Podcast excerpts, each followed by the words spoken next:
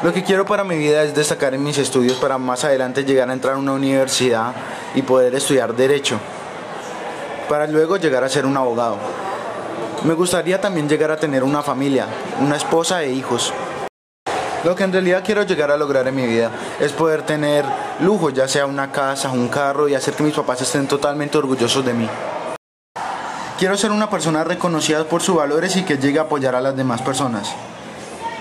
Y me gustaría ser recordado de forma en la que pude lograr mis metas y siempre apoyar a toda mi familia.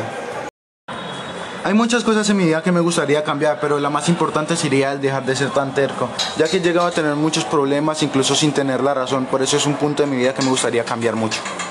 Y esto me podría traer demasiados beneficios, como por ejemplo el tener una mejor relación con muchas personas.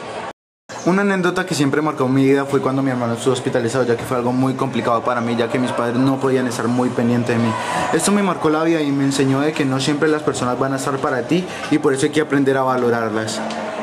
Dos enseñanzas que me han dejado mis padres es aprender a escuchar a las demás personas, ya que esto es muy importante para tener una buena comunicación y relación.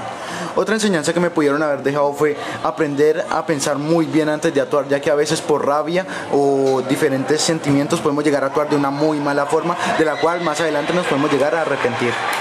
Usualmente me desahogo con mis padres explicándole todo lo sucedido, ya que ellos siempre me ayudan con todos mis problemas y sé que siempre van a estar para mí.